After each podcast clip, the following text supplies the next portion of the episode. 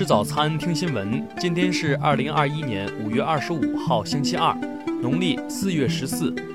云盛在上海问候您，早安。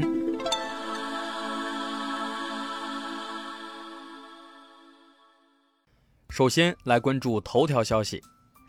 美国总统拜登和韩国总统文在寅二十一号举行会谈，双方发表联合声明，提及台湾、南海等问题。对此，中国外交部发言人赵立坚二十四号表示，中方注意到联合声明有关内容，对此表示关切。美韩关系的发展仍有利于促进地区和平稳定、发展繁荣，而不是相反，更不应损害包括中国在内的第三方利益。赵立坚指出，台湾问题纯属中国内政，事关中国主权和领土完整，不容任何外部势力干涉。中方敦促有关国家在台湾问题上谨言慎行，不要玩火。赵立坚同时指出，各国根据国际法在南海享有航行与飞越自由，根本不存在问题。有关国家对此心知肚明。有关国际秩序，赵立坚强调，世界上只有一个体系，就是以联合国为核心的国际体系，只有一套规则。就是以联合国宪章为基础的国际关系基本准则，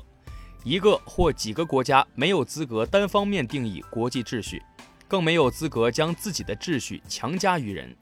这种做法不得人心，不会得逞，没有出路。赵立坚说：“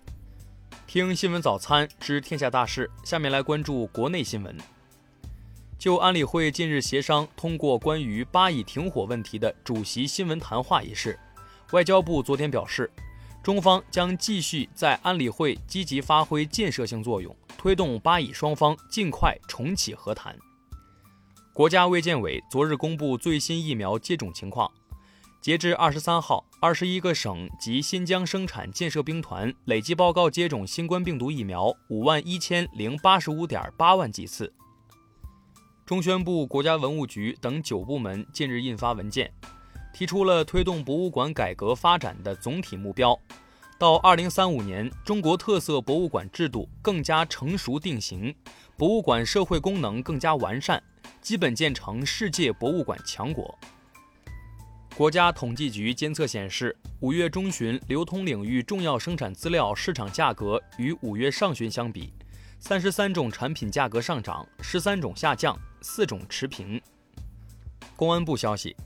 关于敦促跨境赌博相关犯罪嫌疑人投案自首的通告发布后，截至四月三十号，共有九百一十四名境内外涉赌在逃人员向公安机关投案自首。报告显示，一至四月份，全国一百个城市新建商品住宅成交均价为每平方米一万七千六百三十四元，同比上涨百分之十三点六。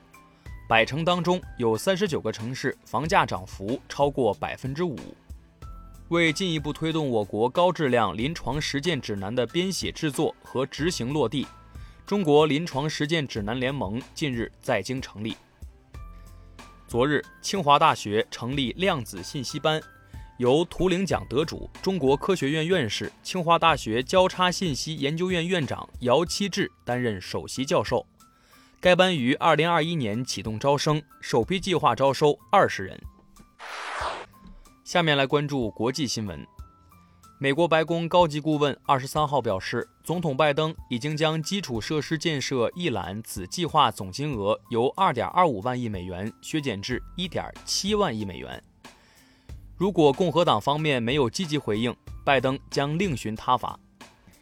近日，美国纽约、洛杉矶、华盛顿等十余个城市举行抗议集会，反对激增的针对亚裔暴力犯罪及仇恨事件，呼吁族裔平等。集会由美国亚太裔公共事务联盟发起。韩国总统文在寅二十三号结束对美国为期五天的访问回国。韩国执政党共同民主党积极评价韩美首脑会谈。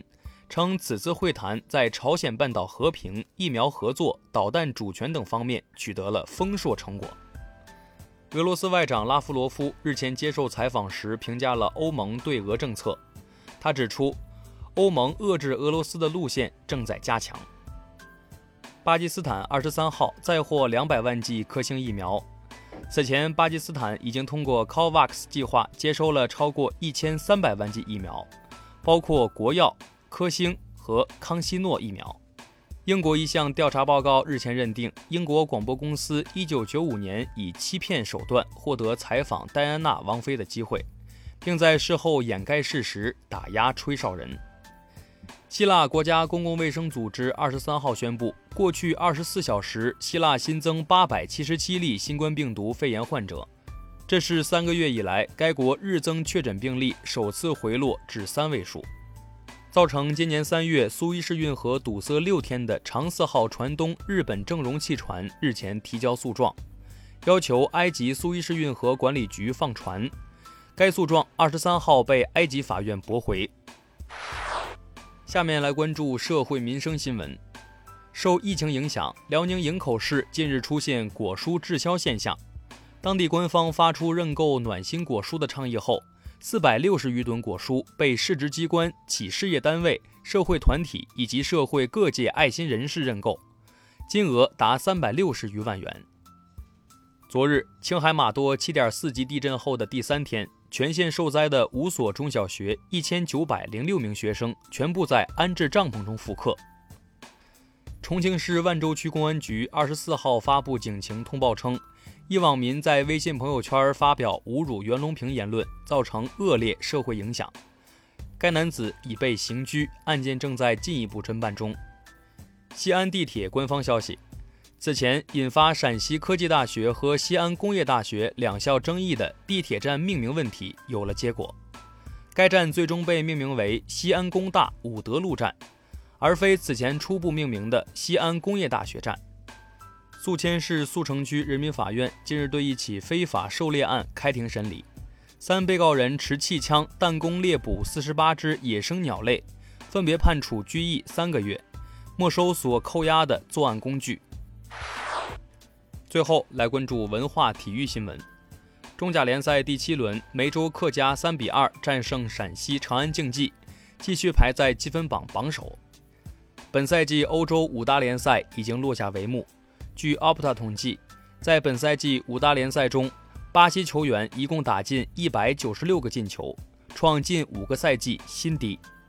重心向党，自立自强，党领导下的科学家主题展昨日在国家博物馆开展。展览通过大量详实的历史照片、珍贵实物和丰富的多媒体，讲述了一百八十余位科学家在党的引领下自立自强、科技报国的故事。通俗理论读物《问答中国》日前在京首发，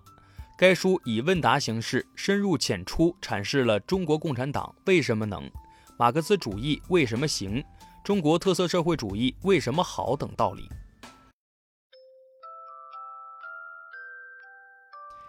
以上就是今天新闻早餐的全部内容，咱们明天不见不散。